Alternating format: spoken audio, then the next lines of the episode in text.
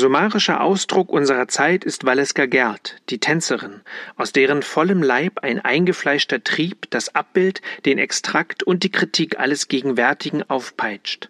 Ein Zeittheater, auf dem wir programmatischer, leidenschaftlicher, als es irgendeine Bühne mit ihrem Kompromissspielplan vermocht hätte und in nicht auszudenkender Konzentration die Tragödien, Tragikomödien, Lustsphären, Laster, Qualen, Sinnlosigkeiten, Herrlichkeiten unserer letzten Jahre verdichtet sehen.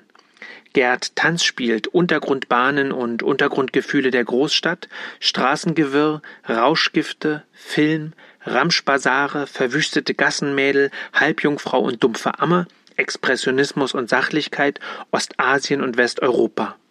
Was Robs und Daumier, Georges Gross und Balzac, Flaubert, Huysman, Zola, Edward Munk, Picabia, Kollwitz, Callot, Barlach, Hogarth, Thackeray, Swift, Hoffmann, Wilde, Kubin und Jacques Offenbach zeichnerisch, malerisch, episch, musikalisch und plastisch ausbreiteten, reißt sie intensiv und revolutionär zusammen in die zum Zerreißen gespannte Erregtheit von Augenblicken.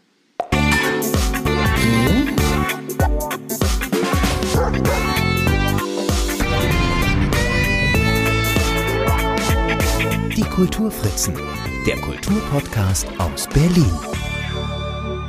Hallo und herzlich willkommen bei meinem Berlin Kulturpodcast. Ich bin Marc Lepuna und von der heutigen Episode an widme ich mich in den kommenden Wochen Berlinerinnen oder Frauen, die in Berlin gewirkt haben.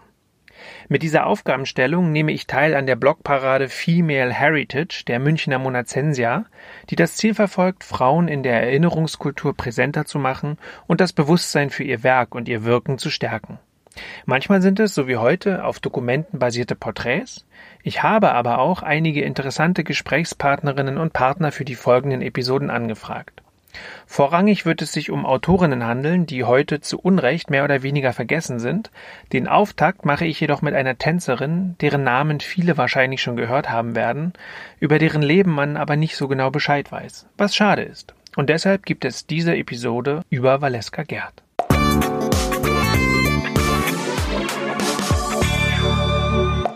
Geboren wurde Valeska Gerd am 11. Januar 1892 als Gertrude Valeska Samosch in der alten Jakobstraße 92 in der Altberliner Luisenstadt. Zwei Jahre später zogen die Samoschs, eine jüdische Kaufmannsfamilie, um die Ecke in die Köpenicker Straße und Anfang des 20. Jahrhunderts dann in die damals noch eigenständige, wohlhabende Stadt Schöneberg in die Passauer Straße. Während die Schule sie langweilte, blühte Gertrude Valeska, die aus ihren beiden Vornamen ihren Künstlernamen entwickeln wird, im Tanzunterricht auf, den sie auf Veranlassung ihrer Mutter erhielt. Die Graziestunden liebte sie ebenso sehr wie das Tanzen vor dem großen Spiegel im Wohnzimmer, vor dem sie sich drehte und jedes Bewusstsein von sich verloren haben soll. Die Bewegungen kamen von selbst. Sie flossen aus meinem Körper, ich geriet in Ekstase, schreibt sie in ihrer Autobiografie. Die Beschäftigung mit sich, den Gedanken ans Sterben müssen, ans Nicht mehr Sein, sollen der Grund dafür sein, dass sie, 13-, 14-jährig, zur Kunst findet. Beinahe verrückt wäre sie geworden, wenn sie nicht angefangen hätte zu tanzen. Sie sagt, sie hätte das Sterben einfach so lange gemimt, bis die Todesverzweiflung sie allmählich verlassen hätte. In den 20er Jahren entwickelte sie daraus die Tanzpantomime Tod, die sie ein Leben lang begleitet. So führt sie, 85-jährig, in Volker Schlöndorffs Dokumentation Nur zum Spaß, nur zum Spiel, Kaleidoskop Valeska Gerd, diese Performance noch einmal vor. Ich bin gestorben in einer einzigen Bewegung. Ich habe die eine Bewegung von unten nach oben gemacht und innerhalb dieser Bewegung habe, bin ich gestorben. Ach, ich könnte es vielleicht doch noch machen, ich weiß es nicht. Muss ich direkt von unten anfangen. Mal versuchen, ja?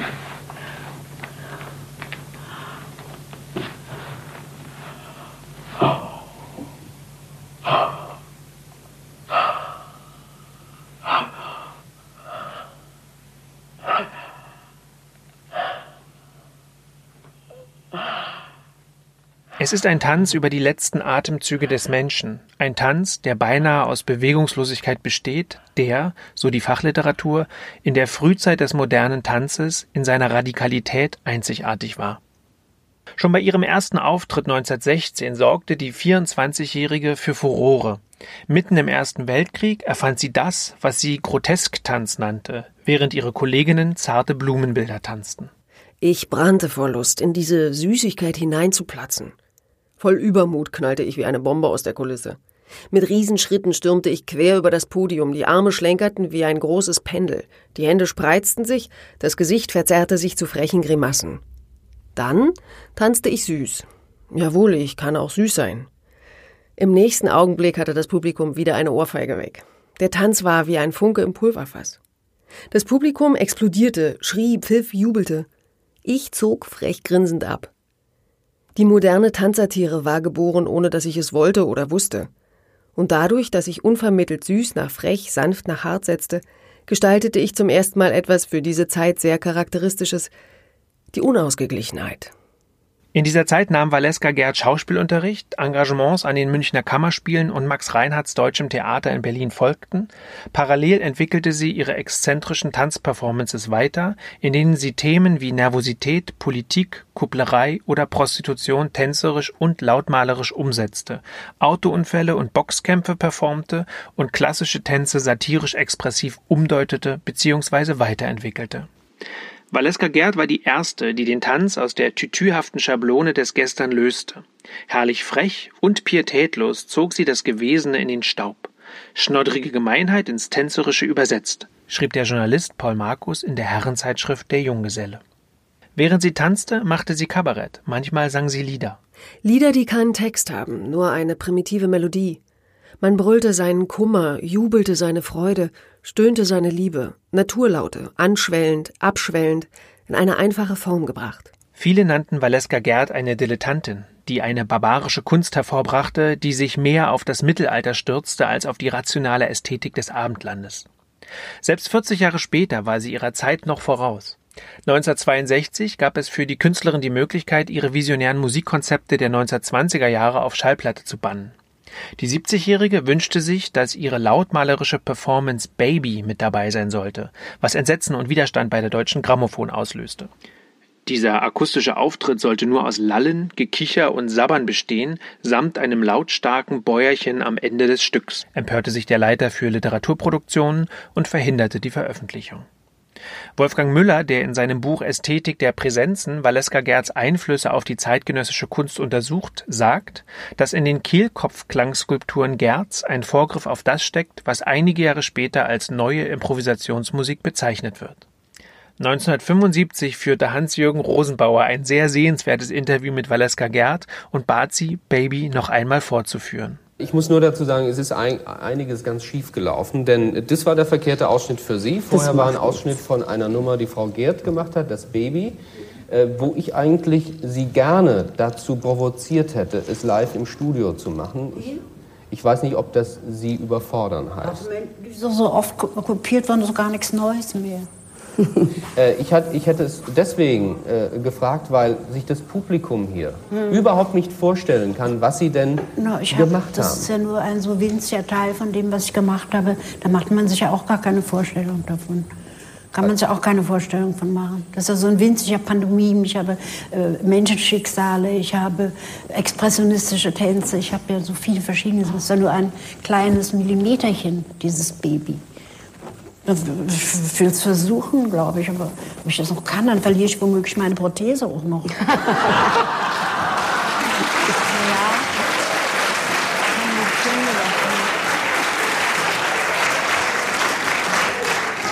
Meine Damen und Herren, soll sie es versuchen? Muss ich da hinstellen? Ja, muss ich das Ding auch umhaben? Nein, müssen Sie dabei nicht. Na, dann hört man doch nichts. Also dann wäre es vielleicht am besten, wenn Sie es im Sitzen versuchen. Im Sitzen? Geht nicht. Also Mal tun, probieren, ob ich ihn rauskriege, ja?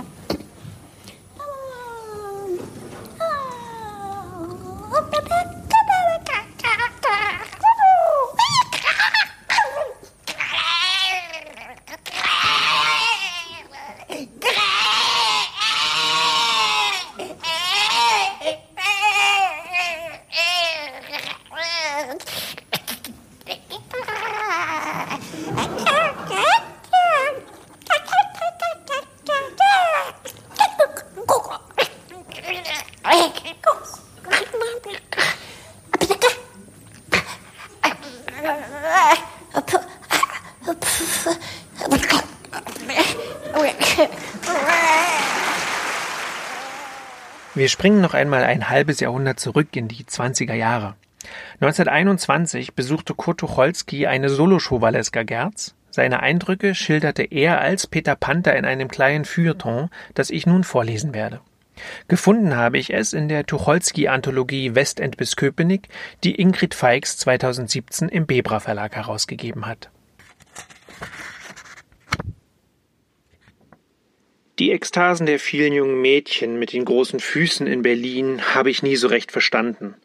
Und warum alle Hysterik-Irrnien, die einen Silberring mit grünem Stein auf dem rechten Zeigefinger tragen, nun gerade tanzen müssen, war mir von je rätselhaft. Aber was dann neulich Abend in den weißen Lichtkreis des Scheinwerfers trat, tanzte und mit dem sinkenden Licht erlosch, das war doch etwas anderes. Tanzte sie? Tanzte Valeska Gerd? Dass sie es kann, steht außer allem Zweifel. Dass sie viel mehr kann, auch. Sie benutzt die Technik, wie sich's gehört, als reale Unterlage der Fantasie. Nein, sie tanzte nicht nur, sie schüttete ein Füllhorn voll Menschen vors Parkett. Japaner und Seiltänzer und Jongleure und Zirkusreiterinnen und Ringkämpfer und Kuppelmütter und Spanierinnen und wer weiß wen noch alles. Aber Gott muss ihr jenen Andersenschen Glassplitter ins Auge geweht haben, durch den man die Welt so eigentümlich verzerrt sieht. Sie parodiert. Hermann Hesse schildert einmal in seinem Buche Aus Indien eine unbekannte Malayen, die traurig und stumm vorn auf der Bühne eines Theaters an der Rampe saß, bis die Gebärde irgendeines Mitspielers sie reizte. Dann stand sie auf, vom Leben durchflossen, und parodierte diese Gebärde mit dem kleinsten Aufwand an Anstrengung in so hoffnungslos vernichtender Übertreibung, dass die Mitspieler hätten verzweifeln müssen. Nun, wenn die Gerd Ballett tanzt, dann ist von der Del Era nicht mehr viel übrig. So leer, so gespreizt, so engagiert, so flirrend dekouvriert sich eine antiquierte Angelegenheit. Sie entlarvt, was sie tanzt. Und im Ballett zertanzte sie, zum großen Ärgernis zweier hinter mir sitzender geheimen Oberrechnungsratswitwen, Potsdam. Schon das Kostüm ist von höchstem Reiz. Die Kleider fangen in den Farben oben so an, wie sie unten aufhören, und jedes ist bis in die letzte Falte durchgearbeitet. Nichts ist Zufall, nichts ist Willkür. Und wenn auch einige Tänze, die ganz auf Leichtigkeit gestellt waren, mir ein wenig zu schwer erschienen, so entschädigte, ja, diese Frau tanzt mit dem Gesicht. So sehr sonst immer die Tanzmaske vorzuziehen ist, dieses Gesicht möchte ich nicht missen, und nicht das gefährliche Spiel der Zunge. Alles, was sie tanzte, war eine gute Mischung von außergewöhnlichem Verstand und sehr guter Technik. Eine Nummer aber fiel völlig aus dem Rahmen. In den Lichtbogen schlurcht eine Schlampe in Schwarz, der rote Halsbesatz deckt den Kopf ab, einen verluderten, unfrisierten Kopf. Wer ist das? Was ist das für ein Gesicht? Die Vorstadtdirne von Toulouse-Lautrec ist eine Gräfin dagegen, gegen diese Nutte. Gleichgültig schieben sich die Schulterblätter hoch, gleichgültig schiebt sich das gemietete Stück Fleisch aus der Auslage durch die Straße. Und wird von einem jungen Kerl ergriffen und produziert das Frechste, was wohl je auf einer Bühne gemacht worden ist. Die Beine öffnen und schließen sich, und Gleichgültigkeit, Krampf, dennoch Krampf und Geldgier schütteln den ausgeschaukelten Körper. Eine Louis und die Heilsarmee kämpfen mit gleicher Inbrunst um diese arme Seele. Wer sich je bei den berüchtigten Berliner Nackttänzen nach dem Laster gesehnt hat, hier ist es. Und noch nie habe ich so verstanden, wie Lust und Qual aus demselben Loch gepfiffen werden. Und dann haucht sie die letzte Lust aus, spuckt aus, ohne es zu tun, und versinkt. Diese Kanaille ist eine wahrhaft geniale Leistung. Das ausverkaufte Haus jubelte der Heldin begeistert zu, nahm für Spaß, was bitterste Komik war, und merkte zum Glück kaum, dass noch die Ritte des kopierten Zirkusreiters den letzten Krämpfen einer erlösungsgierigen Nackten glichen. Eine dolle Nummer, eine hervorragende Tänzerin, eine außerordentliche Frau. Die von Tucholsky beschriebene Performance Kanaille, in der sie einen Orgasmus tanzt, machte Valeska Gerd endgültig zur femme skandaleuse, zum skandalumwitterten Star der Weimarer Republik. Schwarz gekleidet, mit glühenden Augen, Strichmund und Raubvogelnase war sie eine Mischung aus Vampir und weiblichem Boris Karloff. Im Grunde war ich die wildeste Nummer damals. Einer Schule ließ sie sich nicht zuordnen, auch als Avantgardistin verstand sie sich nicht. Sie wetterte gegen Expressionisten, deren schräge Bühnenbilder nur die altmodische Art der Schauspieler verdecke, und gegen Realisten, indem sie konstatierte, nur der groteske und fantastische Künstler ist in Wahrheit der reale. Sie ging stets vom Leben, von der Wirklichkeit aus, die sie bis zur Abstraktion übertrieb. Weil ich den Bürger nicht liebte, tanzte ich die von ihm verachteten. Dirnen, Kupplerinnen, Ausgeglitschte, sagte sie später einmal. Auch im Film, sowohl im Stumm- als auch im jungen Tonfilm, spielte sie vielfach Gestalten, die zumeist der morbiden, dekadenten Unterschicht angehörten. Zu ihren bekanntesten Filmrollen zählt die sadistische Leiterin einer Erziehungsanstalt für gefallene Mädchen in Tagebuch einer Verlorenen mit dem amerikanischen Superstar seiner Zeit Louis Brooks und Mrs. Peachum in der ersten Verfilmung der Dreigroschenoper mit Lotte Lenya, Carola Neher und Rudolf Forster aus dem Jahr 1931. Valeska Gerd war gefragt. Bertolt Brecht arbeitete mit ihr, Jeanne Mammen malte sie, Man Ray und Lotte Jacobi fotografierten sie, Sergei Eisenstein bewunderte und liebte sie.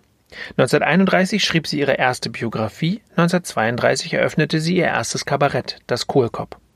So wie in den 20er Jahren aufgeblüht, explodiert und erfinderisch sie war, so lähmte sie das Aufkommen des Nationalsozialismus. Als entartet diffamiert erhielt die jüdische Künstlerin ab 1933 in Deutschland kaum noch Auftrittsmöglichkeiten, arbeitete in Frankreich und Großbritannien. Aufgrund der Rassegesetze wurde sie 1935 von ihrem ersten Mann nach 17 Ehejahren geschieden, heiratete im Jahr darauf einen Engländer, um die britische Staatsbürgerschaft zu erlangen. 1939 emigrierte sie in die USA, ohne Möglichkeiten, in ihrem bisherigen Beruf zu arbeiten. Sie verdingte sich als Tellerwäscherin und Aktmodell. Sie engagierte den 17-jährigen Georg Kreisler als Klavierbegleiter für Probeauftritte. 1941 eröffnete sie in New York die Beggar Bar, ein Varieté-Kabarett mit einfacher Bewirtung, in dem sie die meisten Auftritte allein beschritt. Rockefellers und Vanderbilts sollen zu Gast gewesen sein. Tennessee Williams war dort Kellner, wurde aber entlassen, weil er seine Chefin beklaut haben soll. Im Frühjahr 1945 musste sie das Etablissement wegen behördlicher Auflagen schließen, eröffnete ein weiteres Kabarett in Provincetown, kehrte jedoch 1947 nach Europa zurück. Sie betrieb kurzzeitig ein Kabarett in Zürich, landete im Februar 1949, das war während der Berlin-Blockade, in West-Berlin. Sie hoffte, dass die Stadt wie nach dem Ende des Ersten Weltkrieges wieder Schauplatz von Aufbruch und Umbruch sein werde, der Brennpunkt aller Widersprüche Europas und seiner politischen Zerrissenheit. Berlin war jedoch eine Festung im Kalten Krieg und Valeska Gerd soll sich wie eine auferstandene Leiche vorgekommen sein und warnte deshalb Exilanten Kommt nicht zurück wenn ihr schon mal verschollen wart. Mit ihrem Kabarett Hexenküche in der Paulsborner Straße, für das sie übrigens den jungen Klaus Kinski engagierte, versuchte sie ab 1950 an die Erfolge der 20er Jahre anzuknüpfen.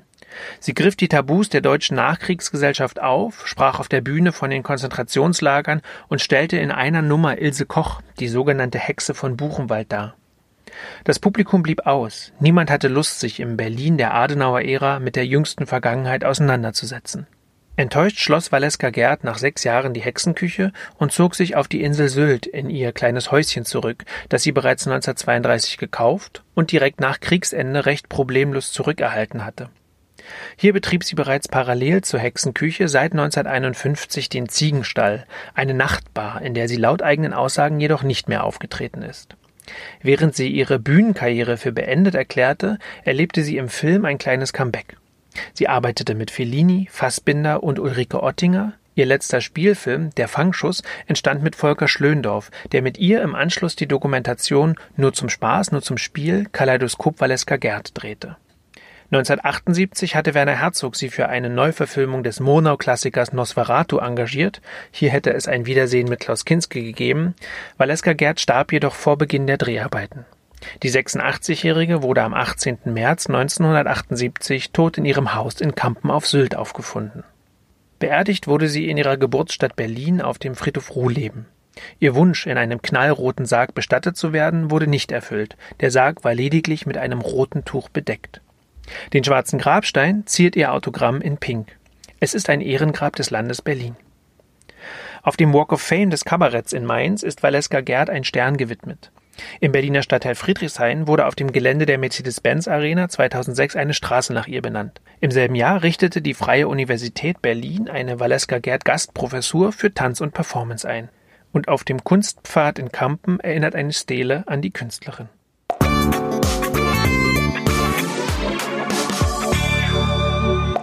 Über Valeska Gerd ist einiges geschrieben worden. Sie selbst legte vier autobiografische Bücher vor. Einige Monographien sind erschienen und zahlreiche zeitgenössische Zeitungsartikel wie der von Kurt Tucholsky, den ich hier vorgestellt habe. Eine kleine Auswahl an Lektüretipps werde ich in den Shownotes verlinken. Ebenso den YouTube-Link zur wirklich unterhaltsamen Talkshow Je später der Abend mit Hans-Jürgen Rosenbauer, der neben Valeska Gerd auch noch Senta Berger zu Gast hatte. Hier berichtet Gerd ausführlich über ihre Beziehung zu Sergei Eisenstein, über Tennessee Williams und darüber, wie lange Klaus Kinski sich als ihr Angestellter anständig benahm. Das ist wirklich eine sehr vergnügliche halbe Stunde. Und damit endet die heutige Episode meines Berlin Kultur Podcasts. Wie immer freue ich mich über Feedback und Hinweise. Gibt es eine Berlinerin, die ich unbedingt mal vorstellen sollte? Gibt es ein Thema, das hier bislang zu kurz gekommen ist? Lasst es mich wissen. Bedanken möchte ich mich bei Jenny Kittmann, die mich, wie schon so oft, auch heute wieder unterstützt hat. Diesmal lieh sie Valeska Gerd ihre Stimme in den Zitaten, die nur schriftlich vorlagen. Vielen Dank, liebe Jenny. Mein Name ist Marc Lepuna. Ich bedanke mich fürs Zuhören.